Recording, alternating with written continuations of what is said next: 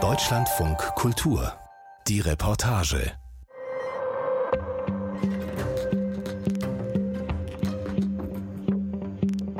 Hallo, mein Name ist Eberhard Schade und in dieser Folge unseres Podcasts erzählen wir die etwas andere Geschichte über Fußball.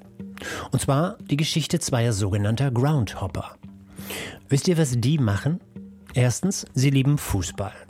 Aber nicht auf die herkömmliche Art, nicht den Bundesligaverein aus der Stadt oder der Region oder die Bayern, weil die immer oben stehen. Nein, Groundhoppern geht es um kleine Clubs, vor allem aber um deren Stadien.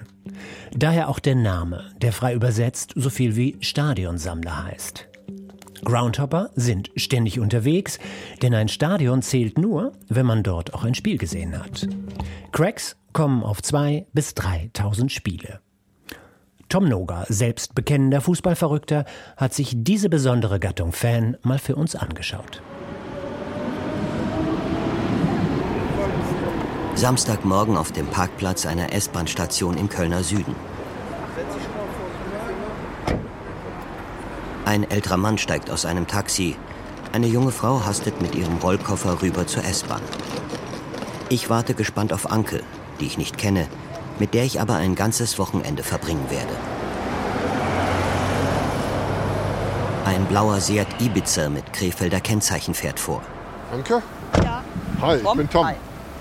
Wunderbar. Dann, äh, ja, was machen wir? Ja, ich würde sagen, wir machen uns jetzt auf Richtung Österreich, Bodensee, Liechtenstein, Schweiz. Super. Dann äh, mal los. Anke ist Mitte 40, Steuerfachwirtin von Beruf, brünett. Sie trägt ein rotes Kleid und weiße Turnschuhe. Das Kleid, werde ich später erfahren, ist ihr Markenzeichen. Hosen trägt sie so gut wie nie. Mit Anke werde ich also dieses Wochenende verbringen, beim Fußball.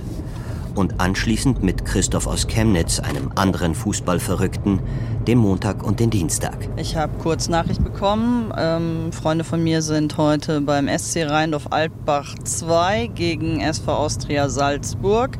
Das Spiel ist allerdings schon um 15.30 Uhr. Das ist ähm, Regionalliga West in Österreich. Aber wir könnten schaffen, ähm, FC Vaduz 3, die spielen heute auswärts beim FC Sevelen. Das ist quasi einfach nur rüber über den Rhein. Und das Spiel ist um 18 Uhr. Wenn alles gut läuft, würden wir das zeitlich auf jeden Fall schaffen. Und haben wir Alternativen? Alternativen könnte mir immer auf dem Weg gucken, falls irgendwelche Staus oder Baustellen sind. Regionalliga Süd, Baden-Württemberg, Bayern. Schauen wir mal, was auf dem Weg liegt. Regionalliga in Deutschland und die zweiten Ligen in Österreich und der Schweiz. Großer Fußball ist das nicht. Aber um den geht es Anke auch nicht. Sie ist Groundhopperin. Sie sammelt Fußballstadien, auf Englisch Grounds. Genauer gesagt sammelt sie Stadionbesuche. Die eigens für die Szene entwickelte Groundhopper-App führt Anke mit 146 Grounds. Und mit 13 Länderpunkten, einen für jedes Land, in dem sie ein Fußballspiel gesehen hat. In Wirklichkeit sind es viel mehr Grounds, sagt Anke, denn bei der Groundhopper-App hat sie sich erst vor sechs Jahren registriert. Fußballverrückt aber ist sie seit ihrem vierten Lebensjahr. Ich bin halt Öding-Fan. Ich habe halt meine Plätze von der ersten Bundesliga bis in die Verbandsliga gesammelt. So kamen halt die verschiedenen Plätze und Stadien zusammen. Von Unterhaching bis Lübeck bis Lüneburg bis überall. Auch wenn Anke doppelt so viele Grounds hätte, wäre das immer noch vergleichsweise wenig. Rekordhalter in Deutschland ist Jens-Uwe Hassen, der sich The Hammer nennt. Er ist seit den 1990er Jahren aktiv und kommt auf knapp 9000 Grounds. Im Schnitt sind das jede Woche fünf Fußballspiele irgendwo in der Weltgeschichte. Unfassbar. Ein Leben fürs Groundhopping. Vor gut 20 Jahren habe ich The Hammer für eine Radioreportage auf einem Wochenendtrip in die Slowakei, nach Ungarn und Slowenien begleitet und auf einem weiteren in die Niederungen des englischen Fußballs. Jeweils 60 Stunden mit viel Bier und kaum Schlaf. Er erklärte mir seine Leidenschaft damals so. Ja, natürlich bin ich süchtig, weil ich mich auch unter der Woche mit dem Fußball auseinandersetze und auch die nächsten Touren, was die nächsten Wochen und Monate anbetrifft, auch schon ein bisschen versuche vorauszuplanen. Aber ich glaube, die Sucht ist positiv und nicht irgendwie so, dass man jetzt meinen müsste, der Junge ist total durchgeknallt und krank. Begleiten lässt sich The Hammer nicht mehr. Aber er ist, wie ich auf seinem Facebook-Account sehe, nach wie vor jedes Wochenende unterwegs. Auch für Anke dreht sich von Freitag bis Sonntag alles um Fußball. Mein Freitag begann gestern tatsächlich so, dass äh, ich angerufen wurde, ob ich spontan noch Lust hätte, nach Hoffenheim zu kommen. Gut, das Spiel war 2030, dann bin ich ja spontan hingefahren und die Nacht zurück und jetzt bin ich wieder hier. Es leckt theoretisch auch perfekt auf dem Weg, aber gut. Habe ich halt auch ein bisschen gerungen, weil ich wusste, es wird jetzt ein sehr langes Wochenende und das nächste Wochenende wird auch wieder lang. Aber naja. Fußball geht vor. Naja, Fußball geht nicht immer vor, aber also die Antwort auf die Frage, hast du Lust auf ein Spiel, ist bei mir in der Regel immer ja. Wir kommen nicht gut voran an diesem Samstag. Auf der A3 nach Frankfurt fließt der Verkehr nur zäh. Auch hinter Frankfurt auf der A5. Ein Blick auf die Uhr. Zum Anpfiff in Lustenau werden wir es nicht mehr schaffen. Auch zum Spiel in Sevelen wird es eng, zu eng. Aber Fußball muss sein.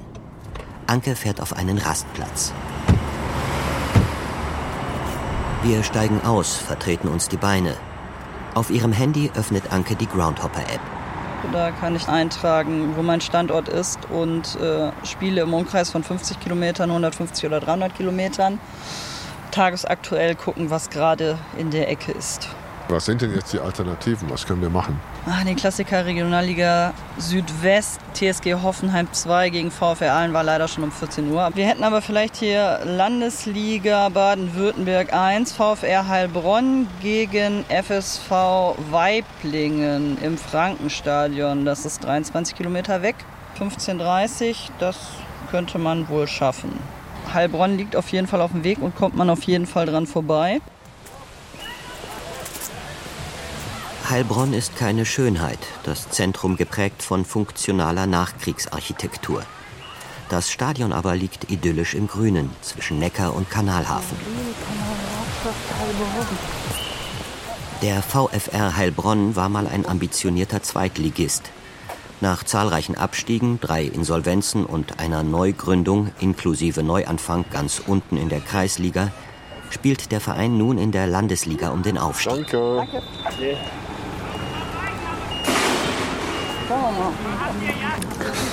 Hier ist ja auch ein richtiges Stadion. Die spielen allerdings auf dem Nebenplatz. Sollen wir mal gucken? Klar. Das Stadion ist abgesperrt. Es wird renoviert. Ist auf jeden Fall hier schon mal ein schönes, nettes Stadion. Stehplatz rundherum, Sitzplätze, überdacht. Ja.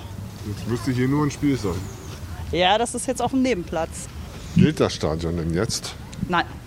Weil jetzt kein Spiel in dem Stadion stattgefunden hat. Jetzt würde ich halt den Nebenplatz 2 zählen. In der App habe ich mich jetzt auch nur für den Platz 2 eingeloggt. Aber ich konnte mich auch nur für den Platz 2 einloggen. Es gibt da ja auch so Regeln mit 90 Minuten gesehen. Manche sagen, eine Halbzeit reicht. Deshalb verstehe ich das nicht. Was man äh, als Hopper davon hat, wenn man jetzt drei Spiele guckt, von denen man jedes nur halb guckt und dafür dann wieder eine Stunde im Auto sitzt. Das macht für mich halt keinen Sinn. Grüß Gott. Der Einlass in Heilbronn. Wir werden durchgewunken. Also, Nein, doch? muss ja den Verein auch irgendwie unterstützen, oder? Aber das lehnt Anke ab. Aber das sieht so geschäftig aus, ja. Der Eintritt kostet 7 Euro, für Frauen 5. Also kurz gefragt, wo kommen Sie her? Aus Köln. Aus Köln? Da spielt aber doch gerade ruhmreiche VfB Stuttgart. Was meint ihr denn in Heilbronn? Beim Stichwort Stuttgart zückt Anke ihre Dauerkarte für den VfB. Ja, die habe ich auch. Ich zeige sie nachher. Oh, die ist aber in der Cannstatter Kurve, gell, die Karte? In der Cannstatter Kurve stehen die Hardcore-Fans, die Ultras. Nächsten Samstag wieder. Der Rest ist Fachsimpelei über die bisherigen Spiele des VfB, die Euphorie im Schwabenland. Der Mann am Einlass heißt Heiko. Anke zeigt ihm ein Foto auf ihrem Handy. Sie und Guido Buchwald, eine Legende des VfB und Weltmeister von 1990. Heiko kontert mit einem Video. Die Cannstatter Kurve singt die Hymne des VfB. Liebe meines Lebens ist der VfB. Wir werden immer zu dir stehen. Aber jetzt trotzdem mal die Frage, was treibt euch zweiter her zum Spiel VfL Heilbronn gegen Die Liebe Weiblinge? zum Fußball. Zum Fußball, okay. Die Liebe zum Fußball wird in Heilbronn auf eine harte Probe gestellt, jedenfalls für neutrale Zuschauer. Das Spiel ist zäh, viel Kampf, kaum Fluss, keine Torchancen. Anke hält sich an einem Bier fest. Das Besondere an so einem Ground ist für mich, du kommst ins Stadion, der Typ, der hier die Eintrittskarten verkauft, ist zufällig auch VfB-Fan, schön auf der Wade tätowiert. Ja, das ist so ähm, wie so ein kleines Nachhausekommen und das passiert mir irgendwie doch überall, weil wenn man halt 40 Jahre zum Fußball geht, findest du halt überall jemanden, der wieder irgendjemand kennt und äh, das verbindet halt irgendwo. Das ist das, was für mich den Fußball ausmacht. Fan des VfB Stuttgart ist Anke über einen Freund geworden. Der hat sie vor Jahren mal zu einem Heimspiel mitgenommen. Wenn du einmal in dieser Cannstatter Kurve stehst und Teil von dieser Kurve wirst, dann überkommt dich so eine Gänsehaut. Ja, man kann das schwer beschreiben. Also es ist halt, ich bin halt ein Stehplatzkind. Sitzplatz ist nicht so meins. Ich bin mehr so gerne äh, stehend, hüpfend, singend beim Fußball. Ich muss heiser sein am nächsten Tag, dann war das Spiel gut. Ankes große Liebe aber ist der Krefelder Fußballclub, kurz KFC Uerdingen. Als Bayer Uerdingen hat der Verein in den 80ern und 90ern des letzten Jahrhunderts in der Bundesliga gespielt, bis der Chemiegigant das Sponsoring in Uerdingen beendet hat. Aktuell spielt der KFC in der Oberliga Nordrhein, der fünften von oben. Das Highlight der Vereinsgeschichte ist der Sieg im DFB-Pokal 1985. Im kollektiven Fußballgedächtnis aber ist Uerdingen durch eine legendäre Schlacht im Europapokal verankert. Im März 1986 spielt Bayer gegen Dynamo Dresden. Die DDR existiert noch. Spiele zwischen Mannschaften aus den beiden deutschen Staaten sind immer auch ein bisschen Systemvergleich. Uerdingen hat das Hinspiel 0 zu 2 verloren und liegt im Rückspiel zur Halbzeit 1 zu 3 zurück. Anke ist damals sieben Jahre alt.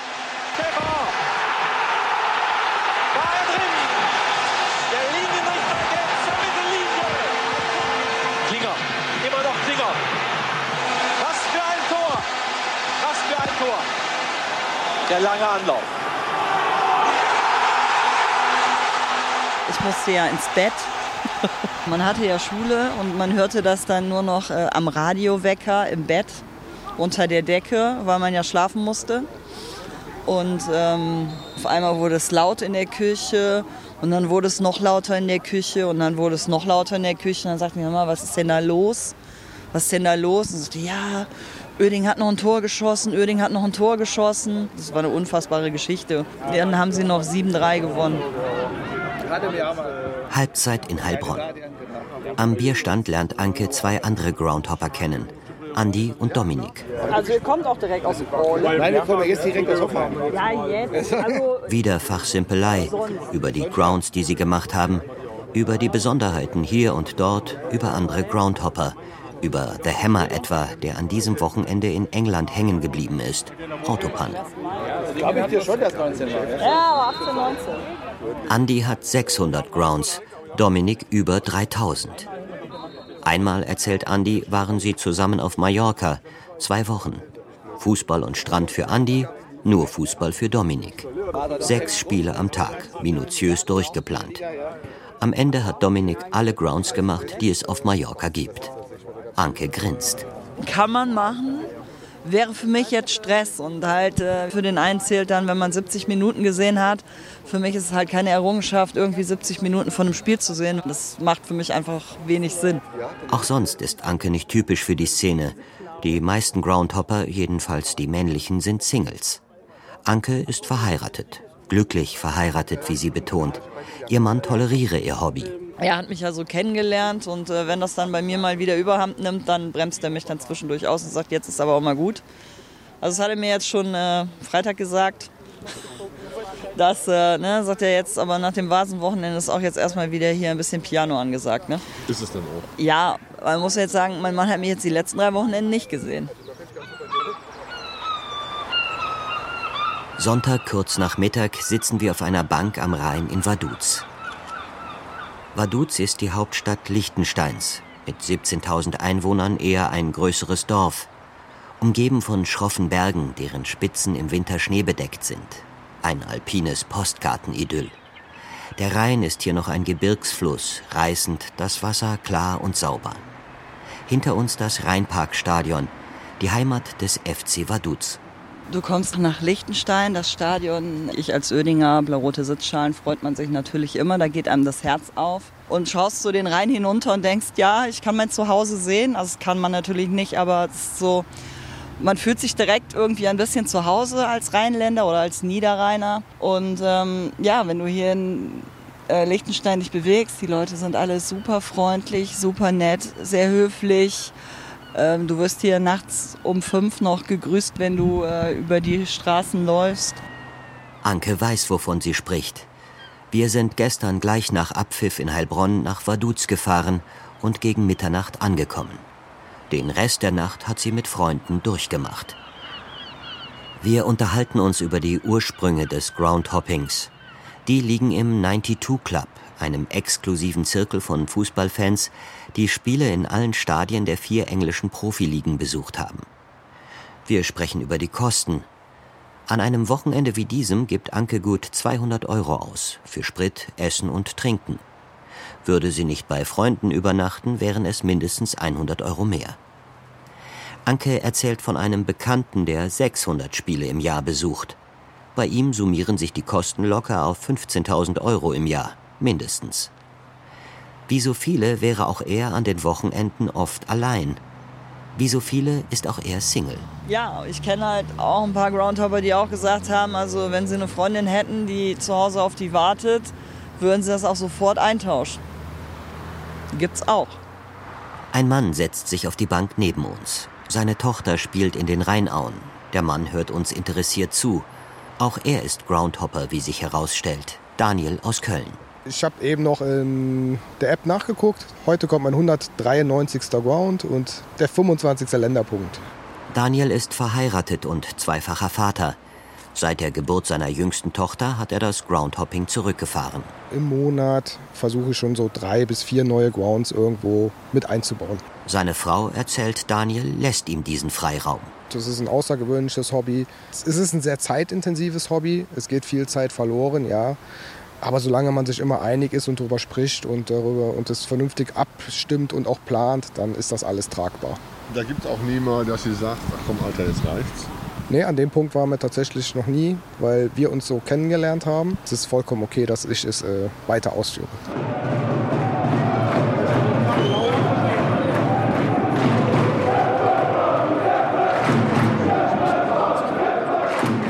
Auch Vaduz gegen Thun in der zweiten Schweizer Liga ist nichts für Fußballästheten. Wie gestern in Heilbronn geht das Spiel 1 zu 1 aus. Wie gestern fallen beide Tore in der zweiten Halbzeit. Anke hält ein Schwätzchen hier und trinkt ein Bierchen dort. Sie schießt Fotos und Videos. Die wird sie morgen in den sozialen Medien posten. Nach dem Spiel wird Anke zu Freunden nach Lindau fahren und morgen zurück nach Krefeld. Für mich geht's mit Bus und Bahn nach München.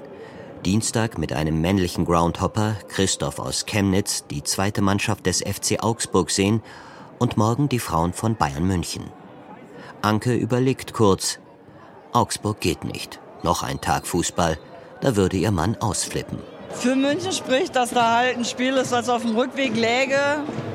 So halbwegs. Dagegen spricht, dass äh, Frauenfußball mich nicht hinter dem Ofen hervorlockt. Warum eigentlich nicht? Ich habe verschiedene Prozesse im Frauenfußball durchlaufen und äh, kann da einfach diesen Teamgeist nicht finden, den ich beim Männerfußball so sehe. Da kenne ich Jungs, mit denen kickt man seit 30 Jahren. Und bei denen ist es immer noch so mit ein Wort zählt. Wenn du sagst, Dienstag 20 Uhr in der Halle, dann sind die da. Und beim Frauenfußball, da ist eine völlig andere Struktur.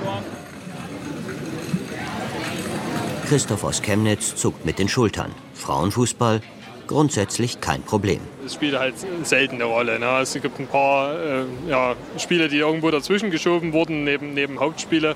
Das auf jeden Fall. Ansonsten gibt es noch ein paar Stories, wo ich mal zum Frauenfußball gekommen bin, wo es eigentlich nicht geplant war.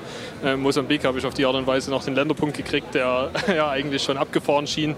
Äh, ansonsten sind wir jetzt hier gerade in München und ausgerechnet das Münchner Olympiastadion habe ich damals mit dem Champions League-Finale der Frauen äh, 2012, glaube ich, gemacht.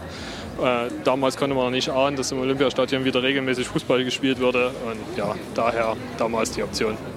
Wir sitzen in einem Biergarten im englischen Garten in München. Es ist Montagnachmittag, Vorglühen für das Spiel Bayern München gegen den 1. FC Köln am Abend. Christoph ist Anfang 30, Hornbrille, Vollbart, breites Grinsen. Mein Arbeitgeber sitzt in Wien und dort habe ich äh, fünf Tage lang gearbeitet. Bin danach am Wochenende nach Slowenien gefahren, habe dort äh, ja, erst in Österreich ein paar Spiele geguckt, dann auch in Slowenien. Naja, insgesamt über die zehn Tage wären es zehn, elf Stück. Ein paar sind ja noch offen.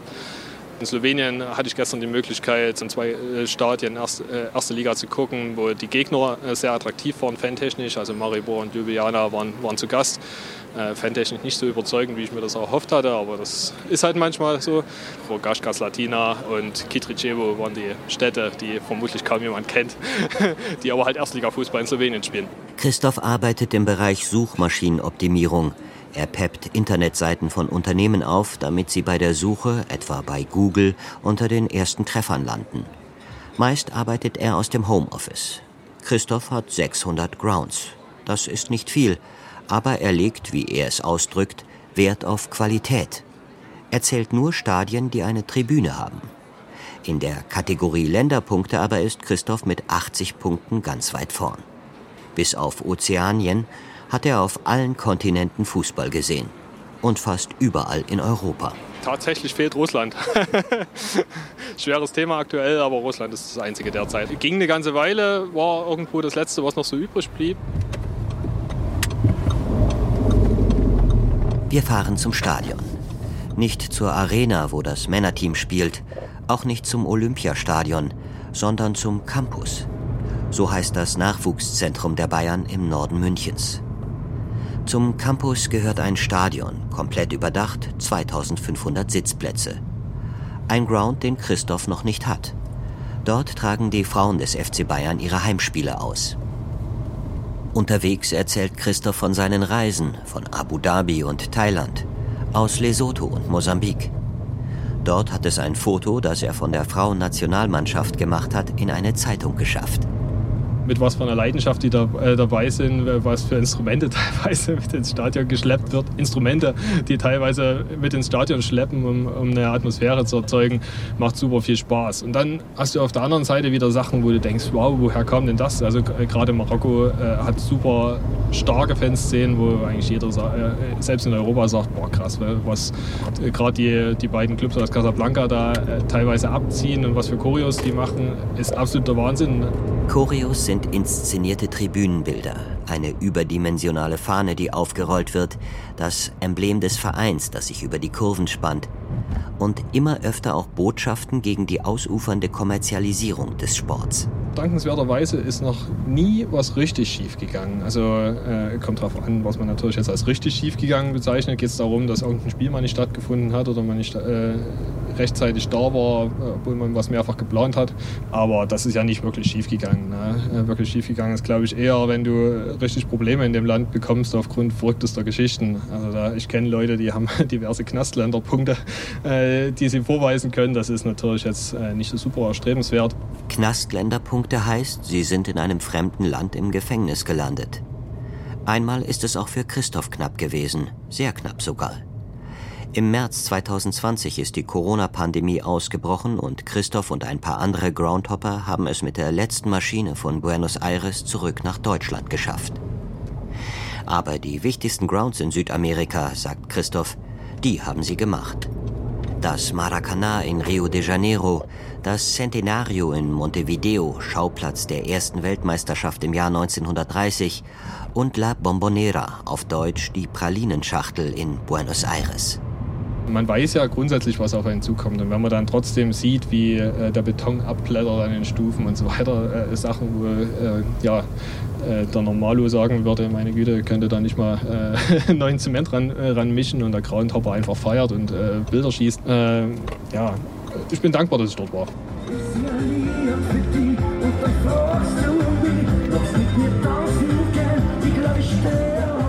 Auf dem Campus der Bayern blättert nichts ab. Fußballatmosphäre herrscht allerdings auch nicht. Aus den Boxen dröhnt Ballermann-Musik. Ein paar Kraftmeier versuchen sich am Hau den Lukas. Der Komplex ist riesig, ein Dutzend Plätze, dazwischen Gebäude, wie sie in jedem Industriepark stehen könnten.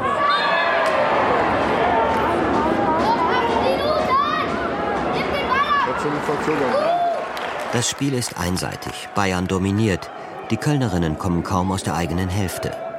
Kurz vor der Halbzeit treffen die Frauen der Bayern. Kurz nach der Pause noch einmal. Das Stadion? Christoph rümpft die Nase. Ja, natürlich ist das nichts Besonderes, ja. Trainingszentrum, neuer Ground, äh, der letztendlich nichts hat, was Groundhopper wirklich begeistert. Aber ja, so ist es nun mal. Bei jedem Neubau heutzutage, fast in Deutschland zumindest.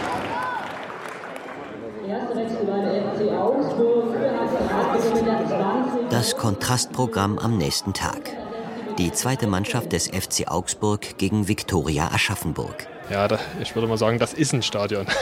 Rosenau-Stadion äh, sieht halt so aus wie viele, viele Stadien in den 70er, 80er Jahren. Unzählige Stehplatzstufen, nur die Haupttribüne ein Stück weit überdacht, äh, Wind und Wetter nicht geschützt. Und ja, das ist einfach das, was wie ein Stadion vor vielen Jahrzehnten aussah und die sterben halt immer weiter aus. Äh, das Stadion Rosenau Stadion ist inzwischen unter äh, Denkmalschutz. Äh, nicht schlecht, weil immer wieder solche Dinge abgerissen werden, wo der Groundhopper dann doch schon ein bisschen sagt, ah, das tut weh. Wenn man nicht dort war, umso mehr. Also bist du so eine Art Romantiker? Ja, Fußballromantiker durch und durch. Das Spiel ist spannend, es wogt hin und her. Christoph blickt in die App. Acht andere Groundhopper sind hier eingeloggt. Keinen von ihnen kennt er, noch nicht einmal vom Namen.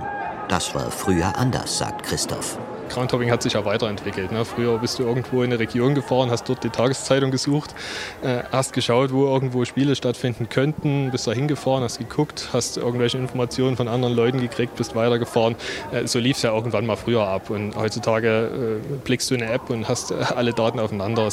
Groundhoppen ist super einfach äh, geworden und es hat es irgendwo natürlich auch salonfähig gemacht und äh, das Hobby immer weiter vergrößert. Wie viele von euch gibt es denn in Deutschland? Boah, das ist schwer zu sagen, aber was immer leicht zu formulieren ist, dass es äh, gerade bei so Klassikern wie dem Belgrad Derby, äh, die einfach super attraktiv für Groundhopper sind, weil da reden wir ja jetzt von Chemnitz aus betrachtet, von ich glaube 1200 Kilometern oder so bis Belgrad, durchaus eine hohe dreistellige, vielleicht sogar an die 1000 äh, Deutsche sind, die zu diesen Spielen fahren. Und ich denke, das ist eine gute Aussage dahingehend, wie viele Groundhoppers es tatsächlich gibt in Deutschland. Augsburg geht in Führung, kassiert dann den Ausgleich und schließlich das 1 zu 2. Bei allen Toren sitzt Christoph unbeteiligt auf der Tribüne.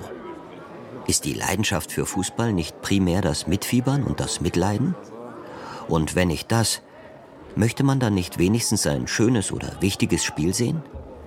Was also ist der Kick an zehn Spielen an fünf Tagen von Vereinen, zu denen man keine Beziehung hat? Ich denke, ich neige dazu, Dinge, wenn dann komplett machen zu wollen. Auf der einen Seite ist das irgendwo ein Basic des Groundhoppings und auf der anderen Seite verleitet das natürlich irgendwo schon zu Süchten oder zu, zu einer Sucht. Und ja, da, da, muss ich, glaube ich, doch noch ein Stück weit an manchen Stellen aufpassen. Ne? Das, es soll Freude machen, es soll Spaß sein. Es ist auf jeden Fall nicht der volle Lebensinhalt oder gar nicht der Lebensinhalt. Ein bisschen kürzer ist Christoph schon getreten. Er ist verheiratet, hat einen dreijährigen Sohn. Er kann nicht mehr jedes Wochenende unterwegs sein. Aber na klar, er hat noch Ziele. Turkmenistan zum Beispiel hat äh, sehr, sehr lange als Diktatur Touristen eigentlich äh, überhaupt nicht im Land haben wollen. Die einzige Möglichkeit, und das haben auch viele Groundhopper gemacht, äh, in dieses Land zu kommen, ist per äh, Durchreisevisum. Du musst du quasi aus dem Iran eine Route basteln, wie du nach Usbekistan kommen willst und, äh, und vorgaukeln, dass es der einzige logische Weg ist, über Turkmenistan zu fahren. Und bekommst du eine, eine genaue Route, an die du dich halten musst, wie du durch dieses Land fährst und hast super wenige Freiheiten. Das klingt einfach nicht attraktiv für einen Reisenden oder so, aber letztendlich ist es dann so, dass Leute, die den Länderpunkt Turkmenistan gemeistert haben, sich natürlich besonders darüber freuen. Tom Noga war das über diese wirklich spezielle Gattung Fußballfan, den Groundhopper. Und mit unserem fußballverrückten Autor bin ich jetzt am Telefon verbunden. Tom, Hand aufs Herz, würdest du für ein Auswärtsspiel einer drittklassigen Mannschaft über den Iran bis nach Turkmenistan fahren? Also für ein Spiel sicher nicht. Aber ich bin ja Abenteurer. Eine Reise in ein Land, in das man sonst nicht kommt, ähm, die finde ich schon reizvoll. Gibt es denn für dich ein Stadion oder einen Ort verbunden mit Fußball, an den du unbedingt gern mal ein Spiel sehen würdest? Und wenn ja, warum? Klar, also Wembley ist halt so die Legende schlechthin, Aztekenstadion in Mexico City. Äh, das war meine erste WM, die ich live gesehen habe, also im Fernsehen gesehen habe, ähm, 1970. Das und halt ähm, Estadio da Luz, über das man sich ja auch äh, famose Sachen erzählt in Lissabon. Aber in äh, vielen anderen legendären Stadien war ich schon. Bernabeu, Nou Camp, Maracanã, La Bombonera, Ibrox. Insofern viel ist da nicht mehr übrig. Bruder, werde ich jetzt auch ein bisschen neidisch. Wie weit bist du denn schon gefahren, um dein Team auswärts zu sehen? Ich denke, wir outen uns jetzt mal so weit, dass wir beide Fans zweier Mannschaften sind, die lieber in der ersten Liga ab und zu aber auch mal in der zweiten kicken. Ja, du Bremen, ich Bochum, VfL. Ähm, ich, war mit, ich war mit dem VfL in, äh, in der zweiten Liga bei 60 in München. Das war, denke ich, das weiteste und natürlich Pokalfinale in äh, Berlin 1988. Bei mir war es Gelsenkirchen, fünf Stunden Fahrt mit Vater und wir haben im Elfmeterschießen verloren. Ich habe mich noch gefragt, ob es bei vielen dieser Groundhopper nicht doch eher um diesen Kick des Wettbewerbes als, als um die Spiele an sich geht. Auch wenn es vielleicht für deine erste Protagonistin in der Geschichte jetzt nicht zutrifft. Sogar noch einen Schritt weiter würde ich sagen, es geht den meisten nicht um Fußball. Wenn Fußball, dann Fußballkultur, also Fangesänge, Bierchen, Currywurst. Und eben das ursprüngliche, also das nicht so durchkommerzialisierte wie in der Bundesliga. Und das gilt auch für Anke. Ich war mit ihr auch bei einem Spiel in der Grotenburg in Uerlingen. Das ist in der Reportage jetzt nicht vorgekommen. Wirklich mitgefiebert hat sie da nicht. Jedenfalls nicht so wie ich beim VfL Bochum. Bei ihr hatte ich den Eindruck, dass sie sich wirklich sehr gern begleiten lässt. Eigentlich hätte ich diese Community aber so eingeschätzt, dass sie jetzt nicht unbedingt die Öffentlichkeit sucht, um vielleicht auch nicht am Ende als Nerd dazustehen. Liege ich, liege ich da falsch? War es schwierig für diese Reportage Protagonisten zu finden? Du liegst überhaupt nicht falsch. Das war genau so. Das war echt schwer, Leute zu finden. Abgesehen von Anke, die war sofort Feuer und Flamme, aber bis ich Christoph dann hatte, musste ich lange suchen und ähm, ich habe viele Absagen gekriegt. Der Tenor war so ein bisschen, also mal, mal explizit, mal so durchscheinend die Medien machen sich doch sowieso über uns lustig. Der Charme dieser, sagen wir mal, nicht ganz so schnellen, nicht ganz so kommerziellen Spiele, die du eben angesprochen hast, der unteren Ligen, liegt ja in diesem Drumherum, in dieser Fußballkultur. Also familiäre Stadionatmosphäre, man kennt sich, man trifft sich. Ich, ich selbst war mal für eine Recherche bei einem äh, englischen Siebtligaspiel. Das war in Sheffield. Das war, es war ganz wunderbar. Der clubeigene Pub lag direkt neben dem Stadion und am Ende hat man da zusammen mit den Spielern sein Pint getrunken. Also sowas geht doch aber eigentlich nur in meinem Verständnis, wenn man immer wieder in dasselbe Stadion geht, dieselben Verrückten trifft. In diesen Genuss kommen die Groundhopper doch gar nicht. Zumindest nicht mit denselben Leuten. Ich war andererseits mal mit Groundhoppern in England unterwegs und die haben genau das gemacht. Nach dem Spiel mit den Locals noch ein Pint gekippt. Das geht also schon. Vielleicht kommt es so ein bisschen darauf an, wie man Groundhopping treibt. Wenn man von einem Spiel zum nächsten hetzt, dann kommt es natürlich zu keinen Begegnungen. Aber wenn man sich Zeit lässt. Du sagst, wenn man es entspannter macht, mit denselben Leuten macht, kann man dieses Erlebnis auch haben. Sind es denn tatsächlich so viele, dass man sich auch in Stadien trifft und verabredet? Also gibt es auch sowas wie einen ganz kleinen Block von Groundhoppern? Nee, absolut nicht. Die meisten sind solo unterwegs, ab und an mit ein paar Leuten, zwei, drei um Kosten zu sparen. Also eine Community in dem Sinne der Groundhopper gibt es nicht. Die kennen sich oftmals noch nicht einmal persönlich, sondern nur über WhatsApp oder Facebook oder sonstige Gruppen. Okay, ähm, vielen Dank für diesen Insight nochmal in die Szene, diesen zusätzlichen. Und am nächsten Sonntag spielen ja unsere beiden Clubs gegeneinander. Einigen wir uns auf ein Unentschieden? Ich glaube, wir brauchen die Punkte zu Hause. Oh, wir auch, auswärts. Vielen Dank, Tom Noga. Und ja, ich sag mal bis zum nächsten Stadionbier, ja? Bis bald. Ciao, ciao. Und ich, der Redakteur dieser Podcast-Folge, Eberhard Schade, sage Tschüss, bis zum nächsten Mal. Wir hören uns wieder.